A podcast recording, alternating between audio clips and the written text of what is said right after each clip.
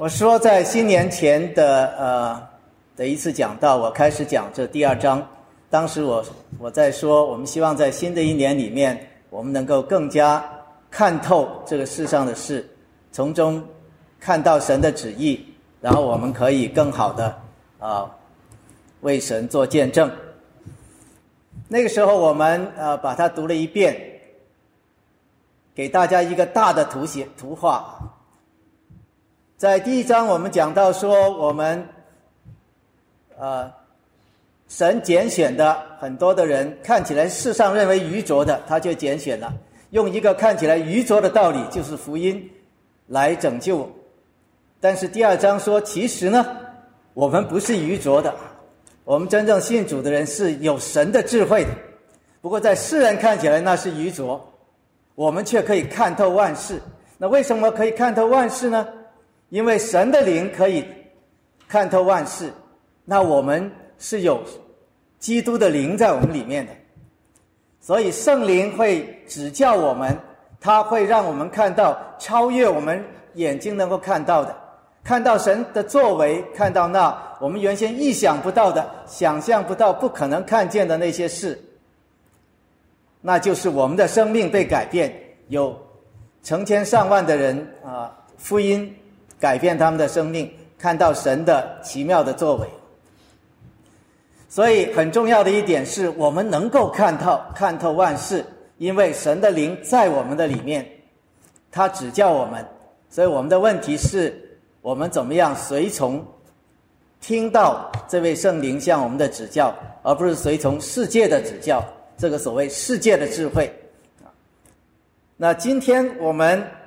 就更加细致一点。上次我说这一章可能要讲多几次，那今天我们更细致的来讲一下，到底圣灵指教我们关于神的奥秘的核心是什么？我们怎么样通过聚焦在这个核心，能够对世界各样的事情更加明白神的心意？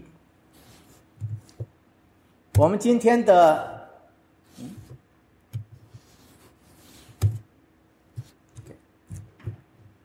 我这里选中间一段啊，特别来专门来讲，就是六节到第九节。这里说，然后在完全的人中，我们讲智慧。上次讲了，完全的人就是我们这些啊，被基督的宝血洁净的，本质上洁净的啊，我们得救的人。那我们有神的智慧，我们是。有的不是世上的智慧，所以这里讲到神奥秘的智慧。那什么是神奥秘的智慧呢？就是神在万事以前就预定我们得荣耀的。到罗马书里面第八章说，预先神预先定下的人就招他们来，所招的人来又称他们为义，所称为义的人又叫他们得荣耀。神在创世以前就预定我们借着耶稣基督。我们被招被称义得荣耀，所以这个奥秘的智慧就是神在万事以前预定我们得荣耀的，就是这个福音。那么这个智慧，如果世上人知道，他们是不会把耶稣钉十字架。但是经上说，神为所爱的人所预备的，是我们眼睛未曾看见的。我们看这个世界为什么看不透？用我们的肉眼，用我们的肉体来看。但是我们眼睛未曾看见，耳朵未曾听见，人心未曾想到，神所在我们身上，在这个世界上做奇妙的作为，这个奥秘所展现出来的，神要做的作为是我们没有看过的。所以这里讲到这个奥秘的智慧，这似乎是一个很重要的啊，说。我们领受了一个奥秘的智慧，这个奥秘到底是什么？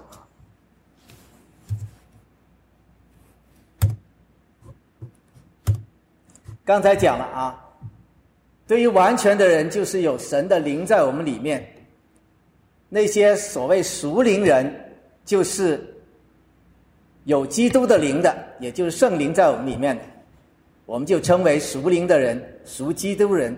所以属灵的人为什么能够看见呢？因为我们里面有基督的圣灵，所以我们可以看透万事。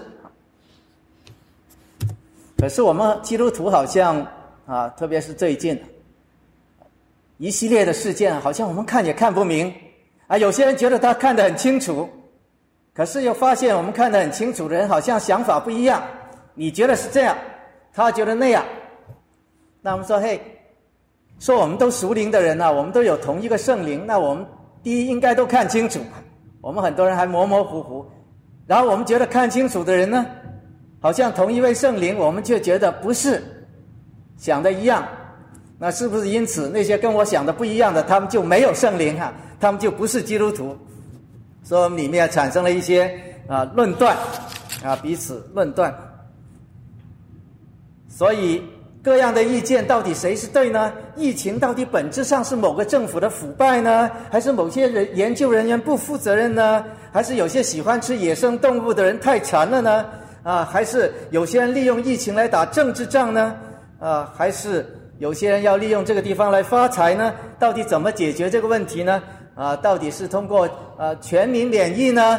啊，是通过呃大家都不出门呢？哈，通过怎么样呢？才是符合圣经呢？啊，讲到选举，啊，到底是这个选这个政府的政策更加符合圣经呢，还是那一个呢？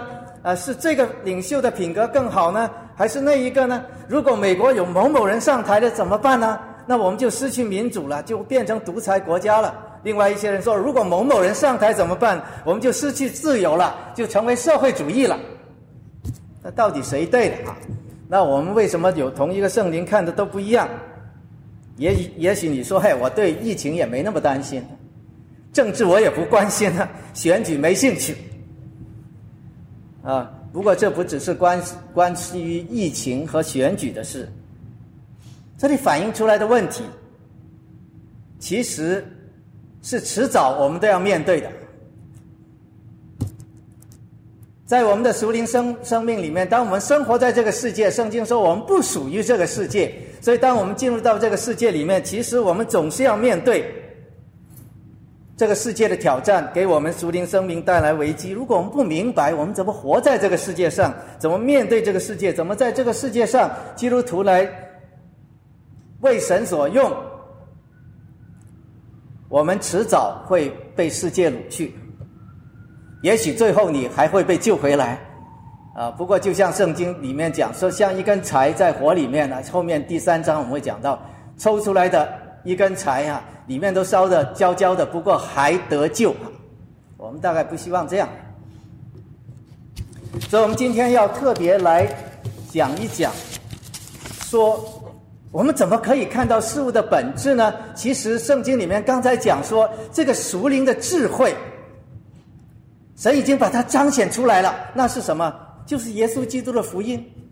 所以，当我们圣经里面说，当你要看透这个世界，首先是你要用福音的眼光，开始用透过福音来看事物，不是像我们以前一样啊，我们信主以前一样，用这个世界的经验，用这个世界的逻辑，用这个世界人的想法，或者说这个世界的智慧，用这本书啊。里面说的，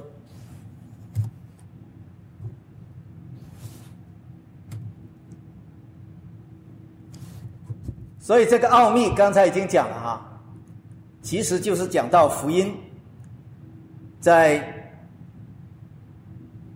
以父所书里面有也有这样讲说啊，照着他自己神照他自己所预定的美意，叫我们所知道这个奥秘。他说是什么呢？就是在安排。在日期满足的时候，天上地下一切所有的，都在基督里面同归于一啊。所以福音也可以表达说，万民因着信耶稣，我们在基督里面成为一啊。这也就是福音的另外一个表达。那我们怎么通过福音来看呢？比方说刚才讲到的一个一个问题，我们今天常常在思想：当我们面到世上的罪恶、动乱。苦难的根源是什么？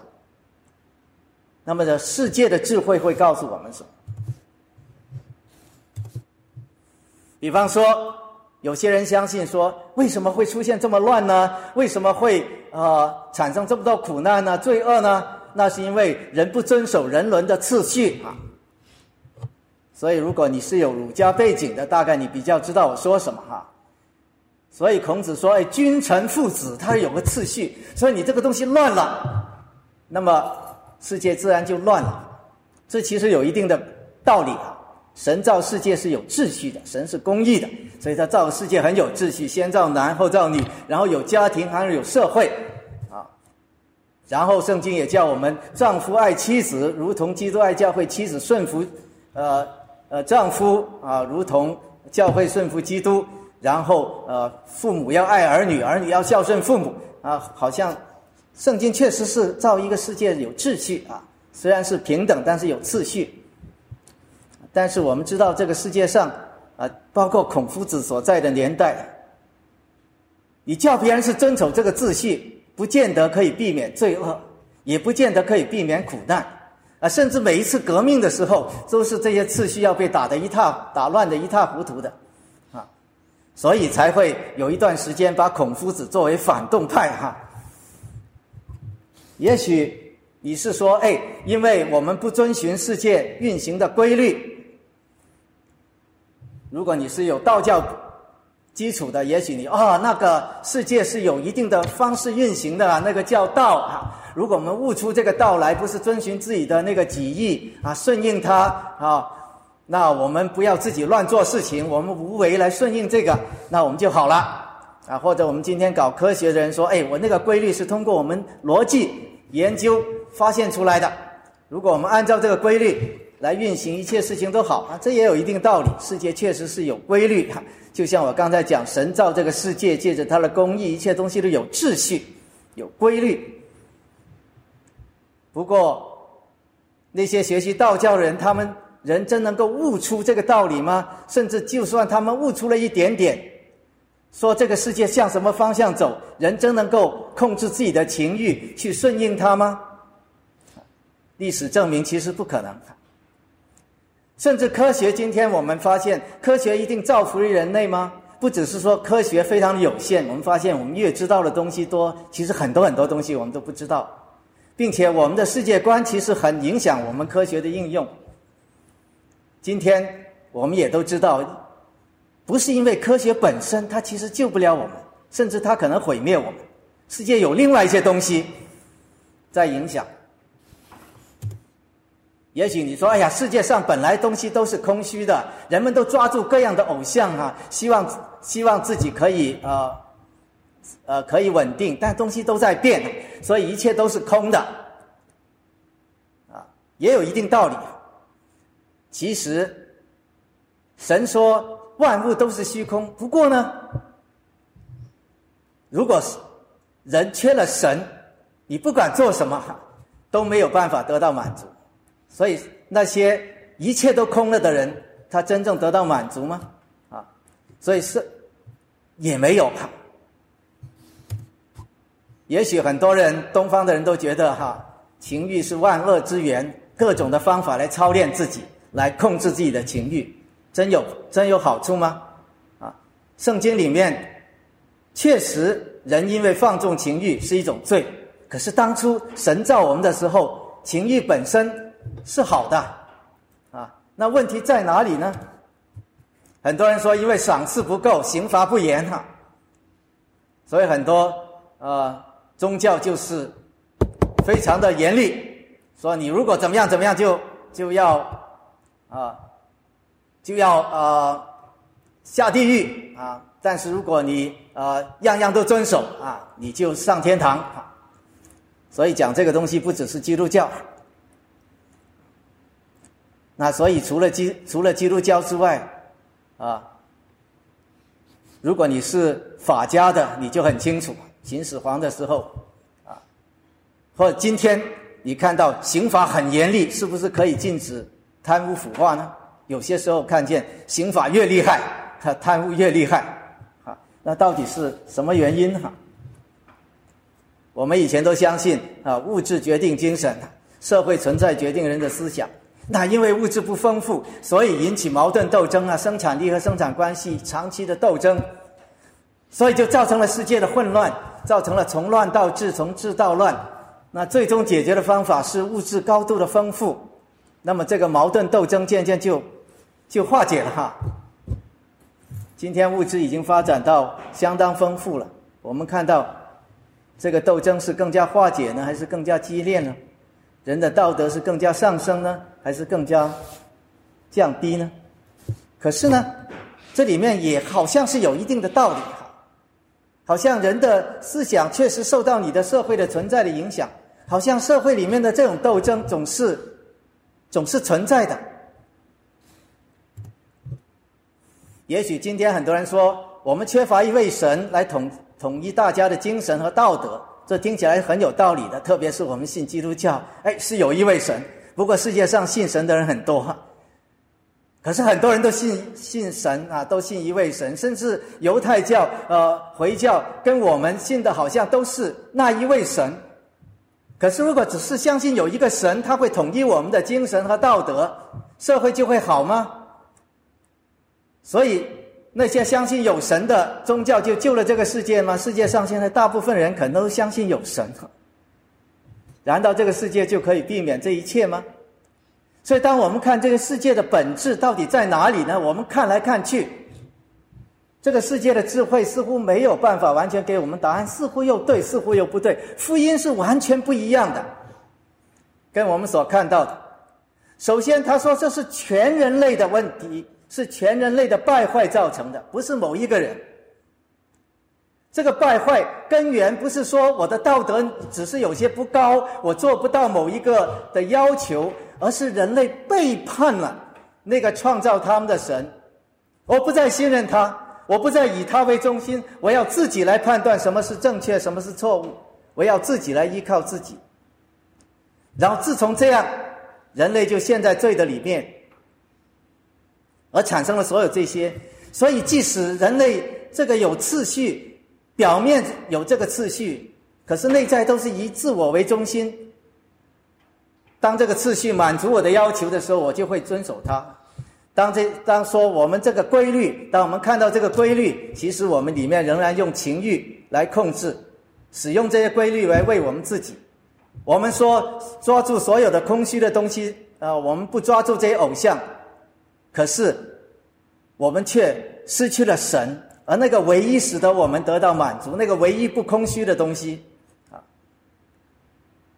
然后我们说情欲是万恶之源，其实我们只是啊。我们没有用真理去控制它，我们以为消灭情欲就可以解决这个问题。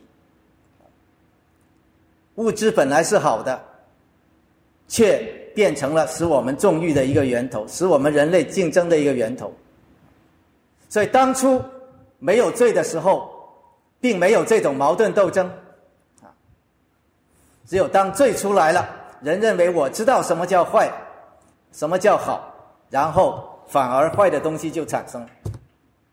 然后，当我们说我们统一有一位神，不过这位神是人造的，那位神不是圣经所启示的那一位，并且当时我相信他的时候，我并不是把自己完全的交给他，让他来掌管你，不过是他成为你的助手，你做神。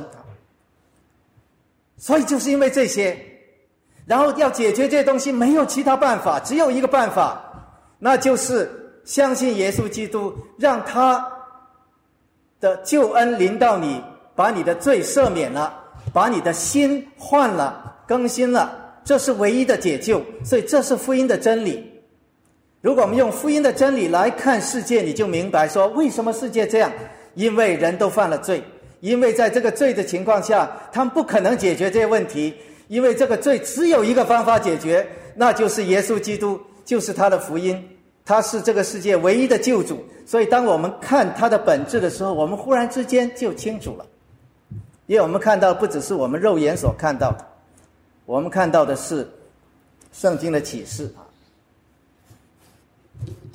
可是你可能会说：“哦，OK，我们都明白福音了。那我们要不明白福音，我们怎么信呢？啊，那是不是我们信了？”就无所谓了，反正我们因信称义啊，我们的行为就不重要了。这个社会呢也跟我没有关系，反正我都信了耶稣了。所以他们怎么看啊？我反正知道我是要上天堂。对。所以怎么来看基督徒的社会责任呢？啊，好像基督徒常常也会争。我们看见有些人说啊，有些教会有些思想说，我们就应该逃避哈，我们不世界上的事情什么都不管啊。啊那有些说不行啊，我们一定要呃伸张神的公义啊，一定要啊用福音来改变这个世界啊。到底我们基督徒在这个社会上有有没有责任呢？啊，不是只是从哎，我觉得这个世界是不是需要？我觉得我们基督徒是不是有能力来改变它？我们是不是社会很需要很多好的基督徒的科学家、好基督徒的政治家？而是从福音怎么来看？刚才说福音的其中的一个奥秘，说万民在基督里同归于一。同归于一是什么意思？所以保罗当呃驳斥那些人说：“哎，那我可以靠着恩典哈，所以我就可以继续犯罪啊，使恩典显多。”他断乎不可。他说：“你知道吗？我们受洗是归入耶稣基督人是什么意思？就受洗归入他的死。所以你受洗归入他的死，跟他一同埋葬，然后你的一举一动就应该有新生的样式。什么叫新生的样式？那就是活出圣洁的基督圣洁的属性，就是活出基督的品格，就是活出基督像基督一样。”所以神是圣洁的，我们要圣洁。我们不能靠律法操练律法行为来达到圣洁。可是当我们得救了以后呢？我们的生命改变了，就应该圣洁。我们就应该是因为我们在基督里同归于一，基督是圣洁的，我们是他身体的一部分。我们怎么可能继续在最终呢？保罗说。所以显然。律法是圣洁的。我们说律法不能使我们得救，可是得救的人却开始有能力来实现律法，来彰显出神的圣洁！所以显然这很重要。那对于社会来讲呢？圣经里面说我们是世界的光，他说城照在山上是不能隐藏的，人点着灯。不是放在斗底下哈，这个灯放在斗底下，然后坐着啊，这里很黑暗，那里很黑暗。他说：“你把灯放在台上，哗，就照亮一家人了。你不用说话，那些人说一看这个光，哇，这光好。你不用骂他黑暗，你把光照在人前，叫人看见你的好行为。这个好行为是什么？就是刚才讲的，是你信了以后生命的果子。”不是你要积功德的那个行为，不是你表面的那个行为，就把荣耀归给天上的父，这叫做光哈。所以基督徒，我对这个社会怎么做呢？当你里面有发光了，因为我里面生命改变，我的光出来，你不要把这个光藏在斗底下，你要走到这个世界黑暗的地方去照亮这个世界。所以显然，我们基督徒是要这样做的。我们这里看到两个方面哈。一个是基督徒不属于这个世界，他要进入到一个黑暗的世界，一个污秽的世界。那进去显然是有危险，显然是可能被污污染的。所以我们一方面不要太过幼稚，觉得我是基督徒，我进入世界没问题哈。当我们进入的世界的时候，我们更加要注重自己的圣洁。凡犯罪的东西。就是违反律法，违反律法就是罪，罪是很严重的。我们基督徒不是说，哎，我们进入了世界啊，进入了黑暗，说，哎，其实无所谓，黑暗无所谓，啊，我们今天进入世界，说，哎，其实这些犯罪不不要紧。耶稣他虽然进入到世界，他从来非常的没有改变的来伸张神的正义啊，他从来都指责罪，从来没有说罪不不要紧。所以，什么叫做光呢？那是要把你的生命活出来，是要与这个世界分别出来，别人才看出你是光。但是另外一个方面，你进入黑暗的世界，不等于你认同黑暗，不等于你就啊，你进入到一个黑暗的群体。今天常常大家在争论，两群弟兄姐妹在争论，啊，我说，哎，那那那个政党怎么怎么样黑暗？你要是说选举他，那么你就是呃，为反对圣经，就是坚持他们的黑暗。他进入那个黑暗发光，不等于他认同那个黑暗。耶稣基督，耶稣基督进入到这个罪人当中，那些法利赛人啊，你怎么跟罪人在一起？因为以前跟人吃饭就是认同他，哎，我现在跟税吏、跟娼妓一起。耶稣，耶稣说什么？他说有病的人才需要医生，耶稣没有说他们没有病。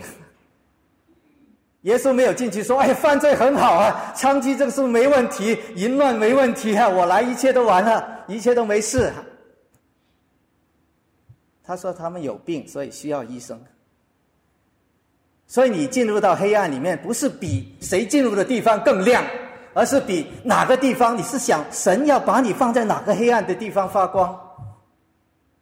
而那些进入到那个黑暗比你更黑暗的地方发光的人，不见得。他就认同那个黑暗，所以你说我们基督徒有不同的同一个圣灵，为什么你选择进去的地方和我选择的进进去的地方不一样？因为从圣经来看，那个统一的看法是他们都黑暗，那个统一的看法是我们都要把这个光发出来。可是呢，神把我放到这个地方，神把你放到这个地方。这恰恰是我们进入到世界的一个一个使命，啊，所以这不是哈我们不合一，但是问题是我们合一的不是在判断哪一个更黑暗，审判这个世界的权利是在神那里。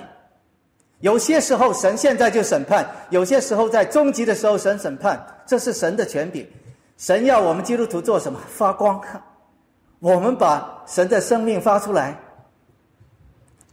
所以，怎么看基督徒的社会责任呢？我们确实要在这个社会上面发光，但是我们的目的不是进入到世界去审判这个世界，我们的是把基督的生命彰显出来。以前在罗马的时代啊，在保罗那个时代，我们看见，当保罗说我们在主里面，不管你是奴隶，不管你是奴隶主。不管你是呃男人女人，今天都都都是同一了，在基督里我们都合为一。你说，嘿，今天我们讲平等啊，所以我是奴隶奴隶，我要起来推翻奴隶制度啊，所以我们要搞奴隶革命。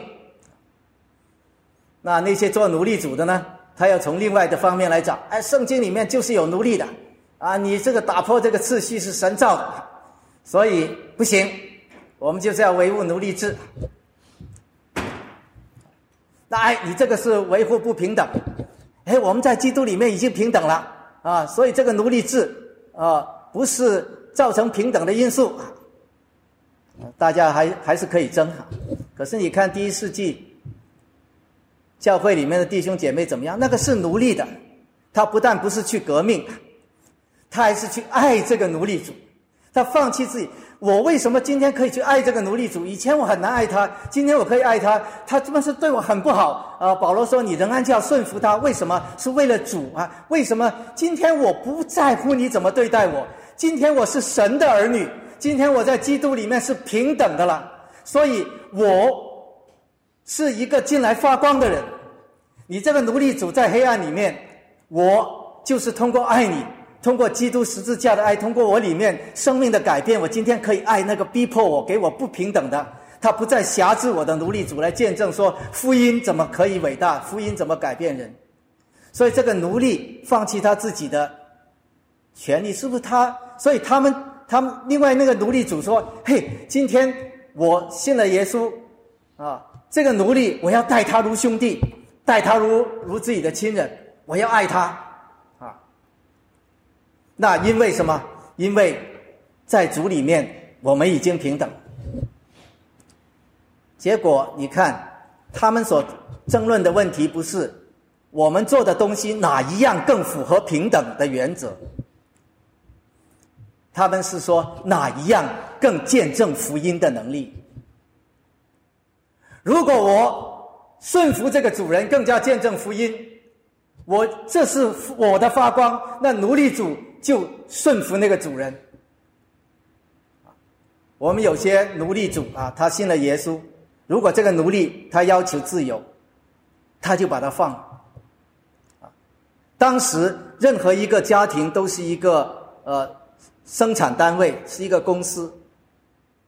换句话说，你的公司所有的员工、所有的老板、管理者都是你家庭成员，所有的员工都是奴隶。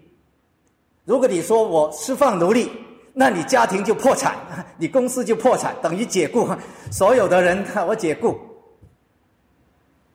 这在当时了不得的事情，可是因为我信了耶稣，这个奴隶他觉得，啊，他在这里不自由，他要求自由，把他释放了，那我就放他去。所以我在争的不是说，哎呀，反正我们都平等哈，你应该呃。我对你像弟兄一样，你为什么还要跑掉？所以，基督徒是不是为了自己的益利益去争平等，而是我们已经有了平等，我们放弃自己的权利去见证那真的平等。喂，所以今天也一样，我们不是在争论断说我们哪一个做的方法更加符合那个呃。道德上的标准，而是说我们怎么样活出靠福音活出这个道德的体现，来影响这个世界。可是，那么我们应不应该参与公共 policy 呢？应不应该参与公共的政策？难道这些政策都无所谓吗？呃，我们只要在那里见证福音，那就可以了吗？难道如果我们在这个世界上能够改变一些政策、改变一些文化，那不是对福音有好处吗？啊，特别是我们很多人知道文化使命哈，我们基督徒显然有文化使命，我们应该改变这个社会的文化，啊，那我们参与公共的政策制定，这不是我们基督徒文化使命我们做光不只是说，哎，见证基督呃的福音，呃，我们生命改变，那文化使命、福音使命。那当你做文化使命的时候，它不是跟福音使命分开的嘛？它就走两条腿走路嘛，对不对？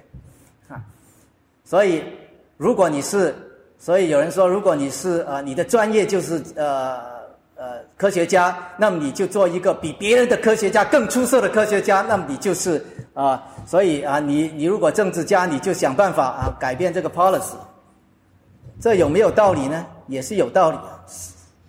圣经里面确实讲到文化使命，讲到在这个世界上很多我们的文化里面，啊，我们里面包括政权的权柄里面都有神的普遍恩典。可是福音说什么呢？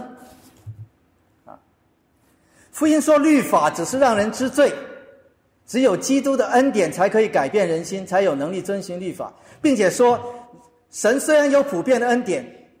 但是如果没有福音的话，人们并没有真正的来使用这些普遍恩典。所以那些官、那些权，他们虽然神给了他掌管公义的权柄，他们全常常却做不公义的事情。神虽然给了我们造我们的时候给我们良心，但当我们良心坏了以后，神虽然还常常保守我们一定的良知，可是当人的罪起来的时候，他根本就丧尽良心，他根本就超越了底线。所以，这个世界上的东西，如果只有这个律法本身，而没有恩典、没有福音的话，是不可能的。所以，你怎么样通过福音来看文化使命呢？我们都记得耶稣曾经说啊，说夫妻两人是成为一体的，神配合的不可分开。当时法利赛人，哎，那摩西说我们可以休妻啊，啊，一说耶稣说你要是呃不是因为淫乱的缘故，你离婚就是犯奸淫，啊，那就是犯罪哈，那就不圣洁。那那些人挑战耶稣说：“那那那为什么可以休妻哈？”那耶稣说：“因为摩西，因为你们心硬。”所以你看，这个道德律淫乱是绝对错的。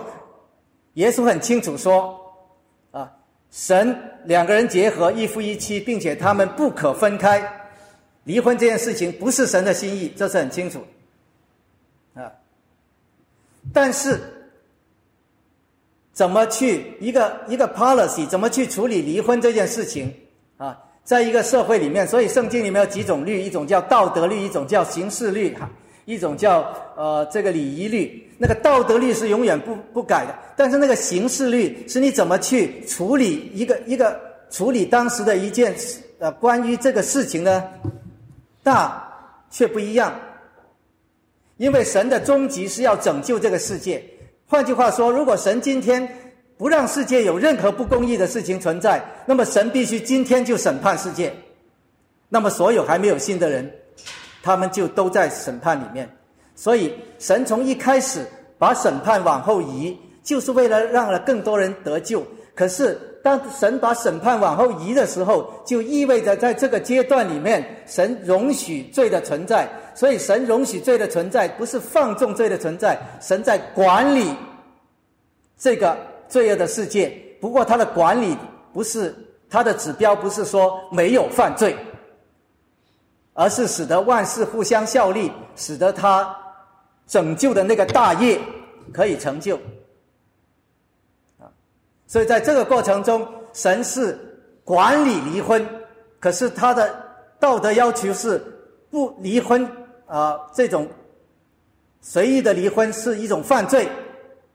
但是为了拯救这些人，因为你们心硬，为了更多人得到拯救，神也不是放纵这个事情，神在管理。可是耶稣说：“现在不行，我来了哈。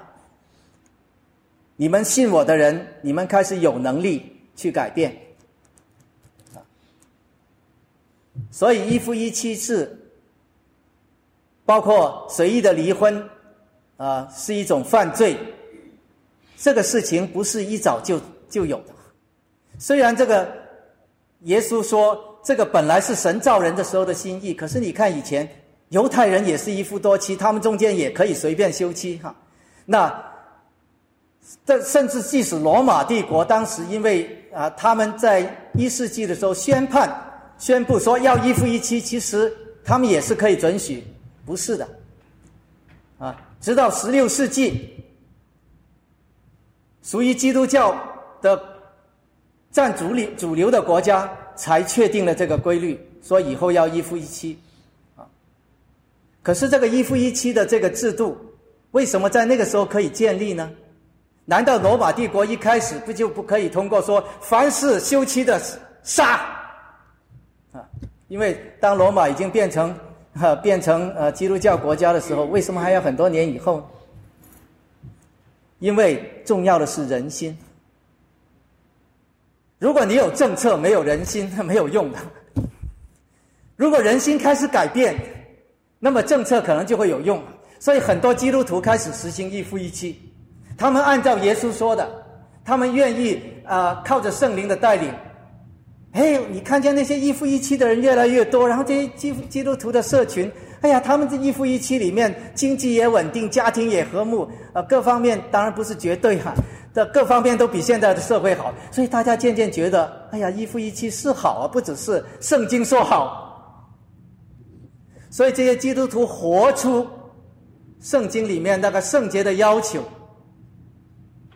他们爱他们的彼此相爱，靠着圣灵。你知道，我们现在都知道，夫妻之间彼此相爱不那么容易哈，不是说你做了基督徒就可以，哈。但是当你活出来的时候，周围的人看见了。所以，文化使命仍然要福音使命先行了，它其实是福音使命的一个方面。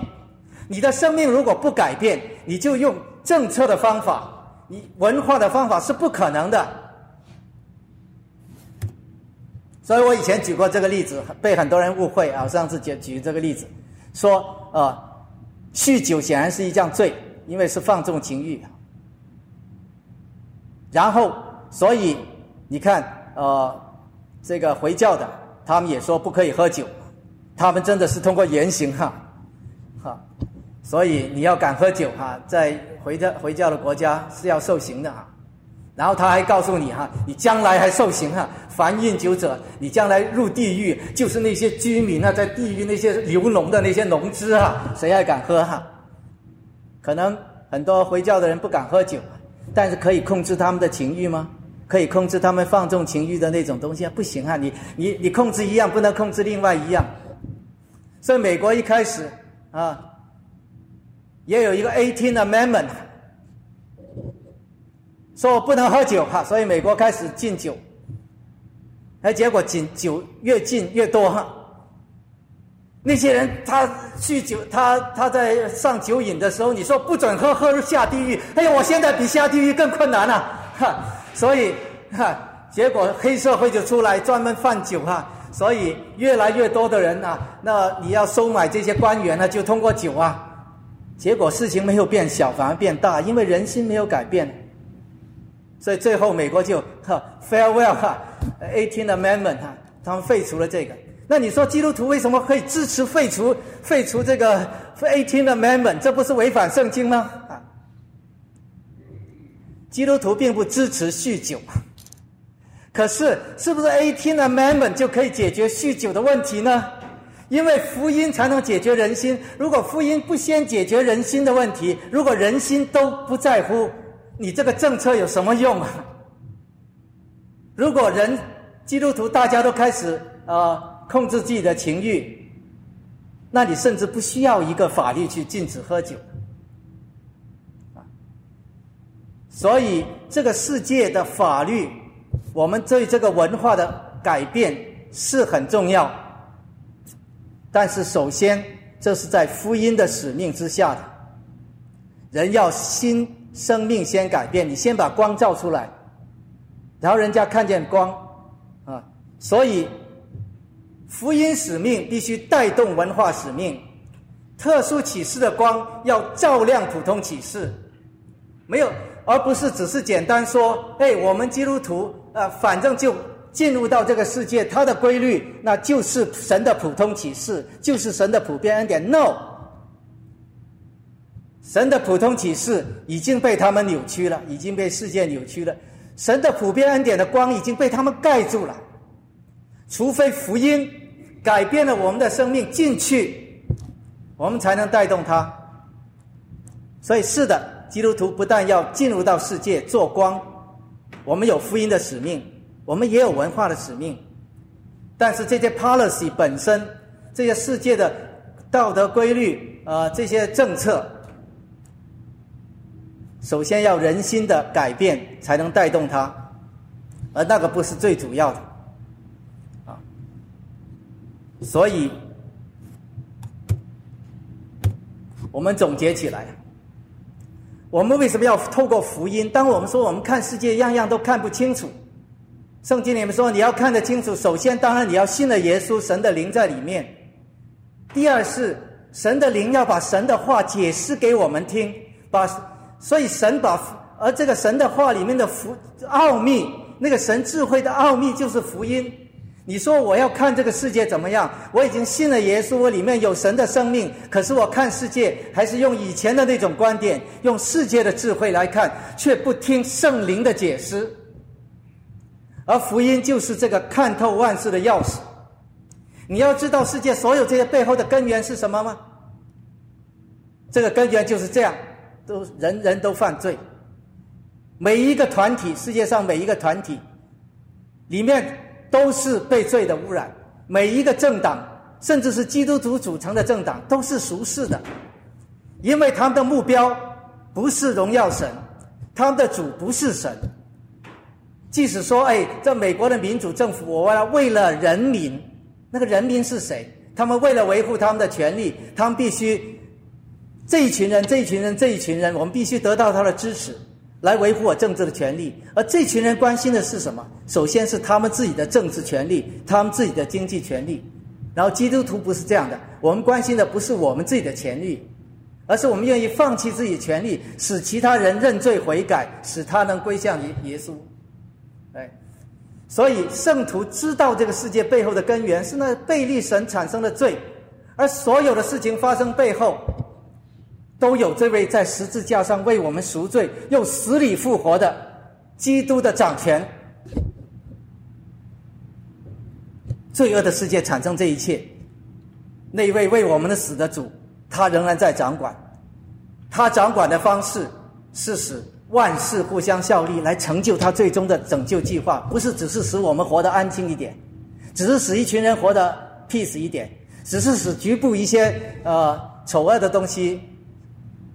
耶稣看的是整个全人类拯救的计划。有时候神要让一些东西临到，有时候神要审判。借着一些东西审判这个世界，让人悔改。有时候神要在这个烈火中，让基督徒能够得到试炼，让他们的光发得更厉害。啊！可是神在掌管，那一位为我们死里复活的耶稣基督在掌管，并且在万事之中，他对我们的旨意是很清楚的，就是我们的众圣徒要靠着主的恩典活出他的生命。我们要活出这个圣洁的生命，我们要对这个世界说什么是光。但是是活出来，不只是宣判说哦，我们这样是罪，那样是罪，那个只是让人知罪。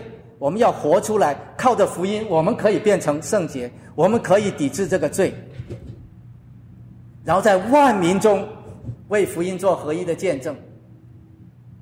在面对各样的事情是很重要的是，我们把这个福音见证出来，然后让人看到自己的罪，让他们悔改，因此照亮世界，荣耀神。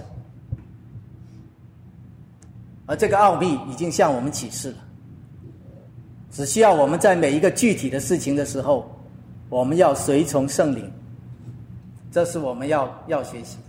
我们一起祷告，亲爱的主耶稣，我们感谢你，因为当全人类都离弃了神，当我们都陷在最终，却常常以为。啊我们有所有的解决方案的时候，当人人啊都背离神的时候，你为了让拯救我们，你道成了肉身来到我们的当中，你承受这个世界的苦难，你背负我们的罪，在十字架上为我们死了，你并且从死里复活，升上天上，得了天上地下一切的权柄。然后让我们这些信你的人，我们成为了神的儿女。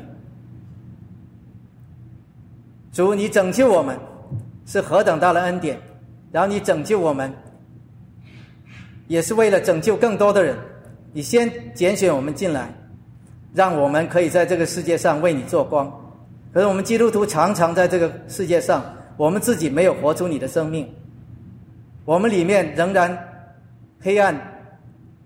所以主让我们帮助我们，虽然得了这个生命，让我们注目在你的身上，让我们万事透过福音来看，并且活出这个福音来，让我们真正的发出你的光，使这个世界看见了，他们就把荣耀归向你，归给你而转向你。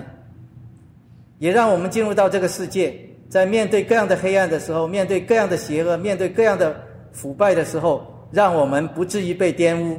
让我们可以有清楚的意识，并且让我们在这个世界里面，虽然我们分开在不同地方见证，让我们有一个合一的见证，让这个世界看到我们这一群归于你的人，本来从不同的背景、不同的想法、不同的阶级，在最终的人归入你是何等的不一样，我们的生命何等的被改变，让我们做会教会。在这个世界做一个合一的见证，成为那个灯塔。